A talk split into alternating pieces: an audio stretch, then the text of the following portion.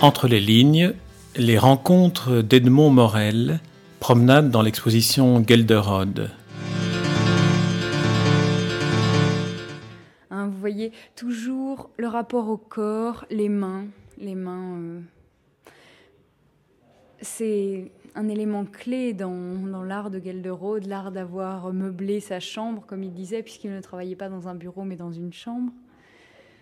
Et puis voilà, ici, nous sommes dans, la- dans- dans le salon, dans la salle à manger. salle à manger privée avec une projection d'une vingtaine de minutes qui passe. Donc, cette fameuse émission euh, de, de Paul Hélin, si je ne me trompe pas, de 1957. Celle que vous avez retrouvée, que vous avez insisté pour qu'on découvre. Voilà.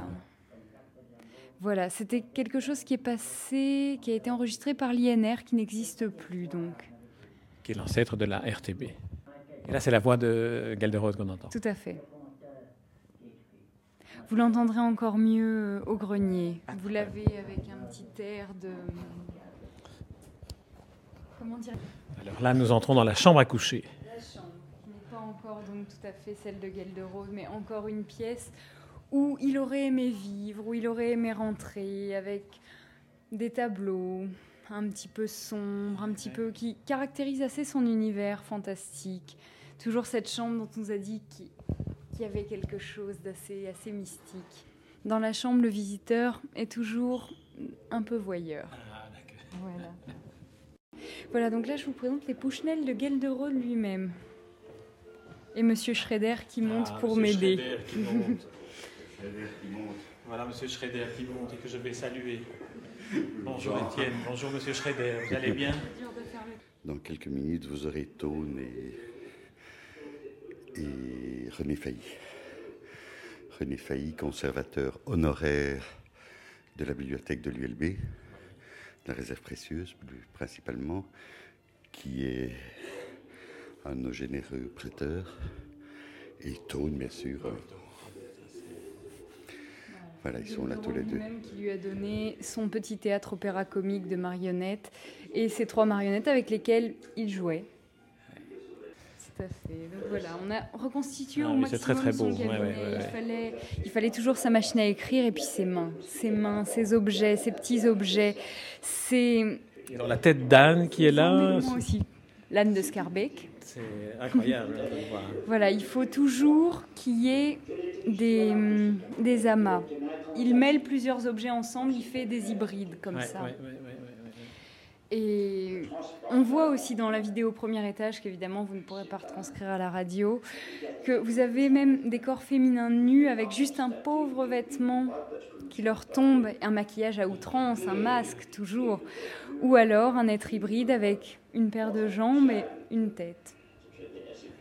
Ça s'arrête là. Donc les hybrides fonctionnent bien, même avec une, tête royale, on va dire, une tête couronnée, un âne. Ah oui, non, c'est assez impressionnant. Les masques au et le dernier mannequin. Voilà. Des masques toujours un petit peu, un petit peu apeurés comme ça. On commence à voir son dossier scarbécois, son dossier de commis communal. Donc vous voyez ici un acte de naissance avec euh, des petites mentions du collège. On a, on a choisi les pièces en fonction de ce qu'elles inspiraient et aux personnes, parce qu'il fallait connaître Gelderode, montrer aussi que M. Martens est devenu Michel de Gelderode. Adhémar Adolphe Louis Martens est devenu Gelderode. Et alors là, la- minute de Scarbet, 14 avril 1923, nous avons l'honneur de vous faire connaître que le collège en séance du 13 avril 1923 vous a désigné aux fonctions de commis temporaire en notre administration.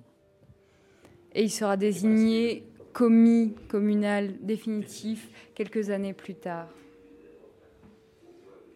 Donc encore un univers assez gelderodien avec les prêtres toujours, les prêtres dont il parle le plus souvent. Un beau prix Dieu. Oui, oui, c'est Toujours, euh, ça aurait sûrement bien plu à Gelderode d'avoir ça dans sa chambre. Confessionnal, j'ai dit quoi? Un confessionnal. Dieu, c'est un confessionnal prix Dieu. Ça n'est pas grave, ça n'est pas grave. Portatif, Un confessionnal portatif. Ah oui, oui, ça c'est pratique. oui, c'est pratique. pratique, oui, c'est vrai que... On peut, on peut pêcher. malades mourants. Ah, voilà, voilà, voilà. voilà. Il n'y a plus qu'à ajouter les roulettes et le prêtre allait jusqu'au chevet du malade mourant et recueillir son âme pour la transmettre au très haut. Eh bien, voilà. On continue?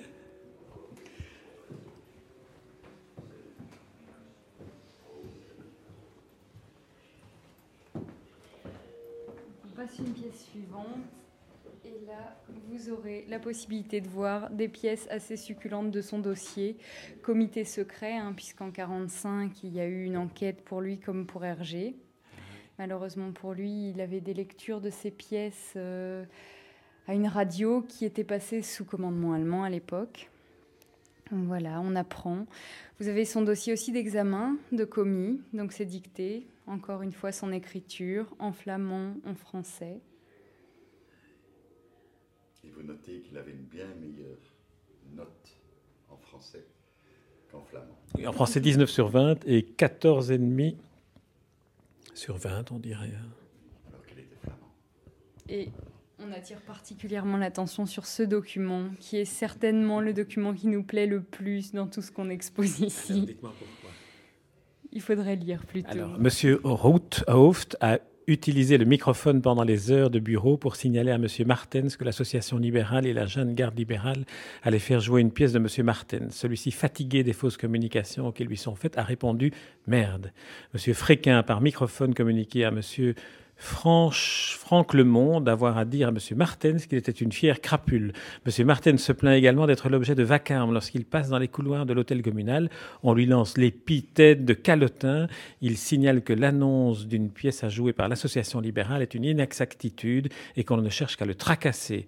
Numéro 27, séance du 20 juin 1929.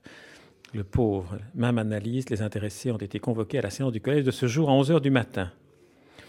Alors les expressions employées sont retirées de part et d'autre. L'affaire ne compte pas de suite disciplinaire. Toutefois, le personnel est à l'hôtel communal.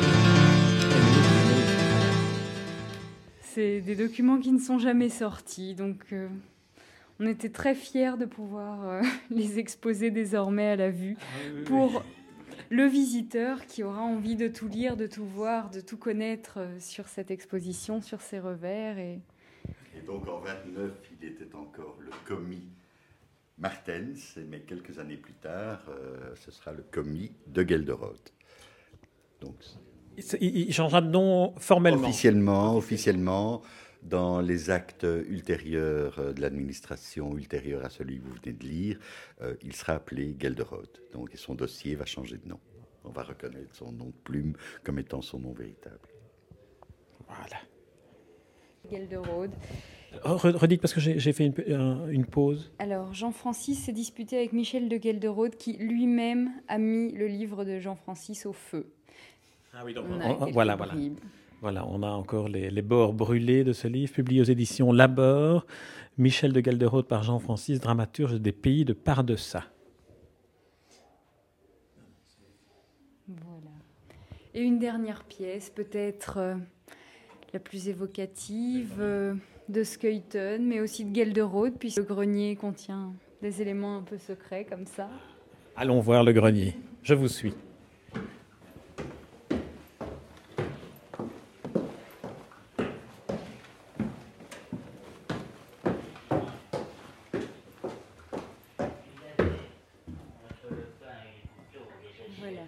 La voix de Gelderode mêlée à un petit air de manège, de foire, qu'il qui entendait en fait, qui, dont il parle dans ses écrits lui-même.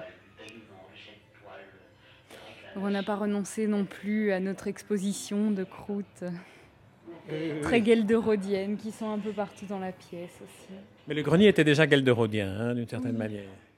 Mais il change toujours. On a toujours des éléments rajoutés, enlevés. Il est en pleine évolution. C'est un vrai grenier oui.